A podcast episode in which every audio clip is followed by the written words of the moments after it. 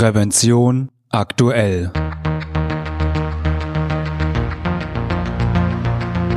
Ihr Podcast für Sicherheit und Gesundheit bei der Arbeit. Herzlich willkommen und hallo. Schön, dass Sie wieder eingeschaltet haben. Am Mikrofon begrüßt Sie Falk Sins. Liebe Hörerinnen und Hörer, den Ausspruch Ich habe Rücken haben Sie bestimmt schon einmal gehört oder vielleicht sogar schon selbst geäußert. Kein Wunder, Rückenleiden oder Muskel-Skeletterkrankungen, wie es im Fachterminus heißt, sind eine Volkskrankheit. Und sehr oft werden Rückenbeschwerden durch den Beruf verursacht. Seit Jahren finden sich Muskel-Skeletterkrankungen an der Spitze von Arbeitsunfähigkeits- und Berufskrankheitenstatistiken. Doch wie entstehen Muskel-Skeletterkrankungen und noch viel wichtiger, wie lassen sie sich vermeiden? Darüber habe ich mit meinem Kollegen Franz Reuderer gesprochen. Hallo Franz, in der aktuellen Ausgabe von Prävention aktuell hast du einen äh, kleinen Artikel geschrieben über Muskel-Skeletterkrankungen. Diese zählen ja zu den häufigsten Ausfallgründen. Warum ist das so? Zunächst mal hallo Falk, schön dich wieder zu sehen. Also das könnte, so ganz genau weiß man es nicht. Es kann zum Teil daran liegen, dass Muskel-Skeletterkrankungen den gesamten Bewegungsapparat umfassen, also quasi von den Zehen bis zur Halswirbelsäule und man dementsprechend auch ganz viel falsch machen kann, wenn, hinsichtlich Bewegung und, und äh, Belastung der, der, des Bewegungsapparates. Okay, und ähm, was genau kann zu, zu Muskel-Skeletterkrankungen führen? Mm, es gibt, äh, wie gesagt, ganz äh, verschiedene äh, Körperregionen, die betroffen sein können.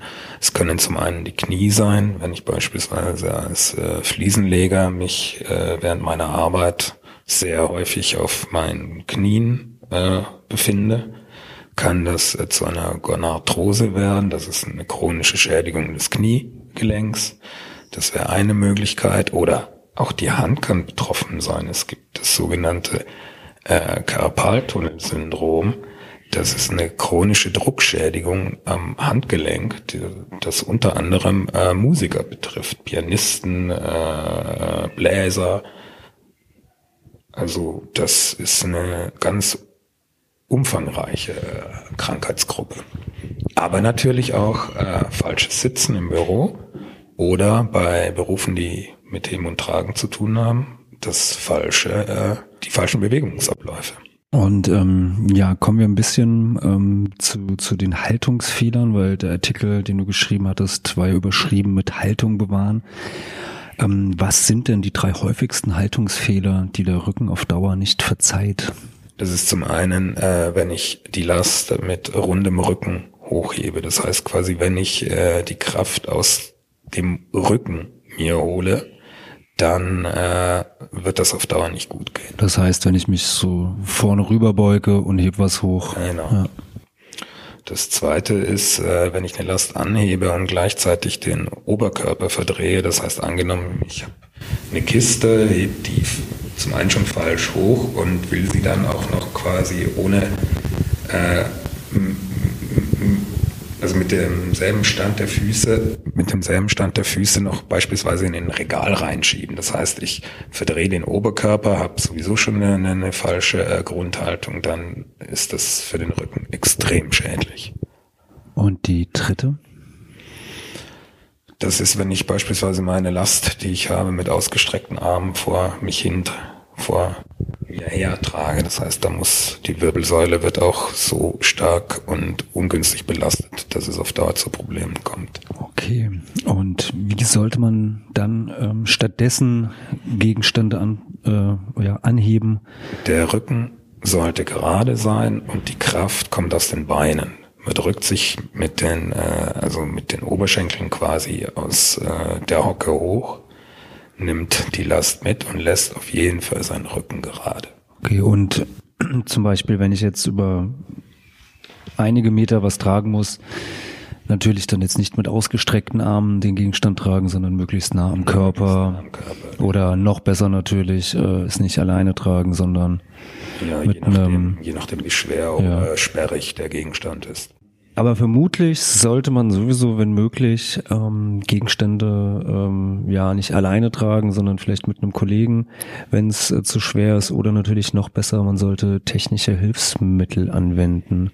Mm, gut, wenn man sich heutzutage mal auf einer Baustelle umschaut, äh, wird man sehen, dass immer mehr technische Hilfsmittel äh, zum Heben und Tragen zum Einsatz kommen. Also beispielsweise bin ich äh, vor heute Morgen an der Baustelle vorbeigefahren und habe dort gesehen, dass es ein Gerät gibt, das äh, die Steine von von der Palette, auf der sie sich befinden, äh, zur Mauer mit so einem Greifarm äh, gehoben werden. Das heißt, äh, da ist ein technisches Hilfsmittel angewendet, so dass dieser äh, glückliche Bauarbeiter seine Steine nicht mehr schleppen muss. Und ähm, was gibt es da sonst noch für, für technische Hilfsmittel? Es gibt zum Beispiel, was ich gerade noch vergessen habe bei den Berufen, bei denen es, äh, bei denen sehr viel äh, äh, Muskel-Skeletterkrankungen auftreten. Das ist in der Pflege also im Krankenhaus oder im, im, im, im, im Altenheim, weil man sehr oft die Patienten annehmen muss. Und das äh, belastet auch sehr. Und da gibt es mittlerweile auch Gerätschaften, die äh, also sogenannte Patientenlifter, die einen dabei unterstützen, zum Beispiel.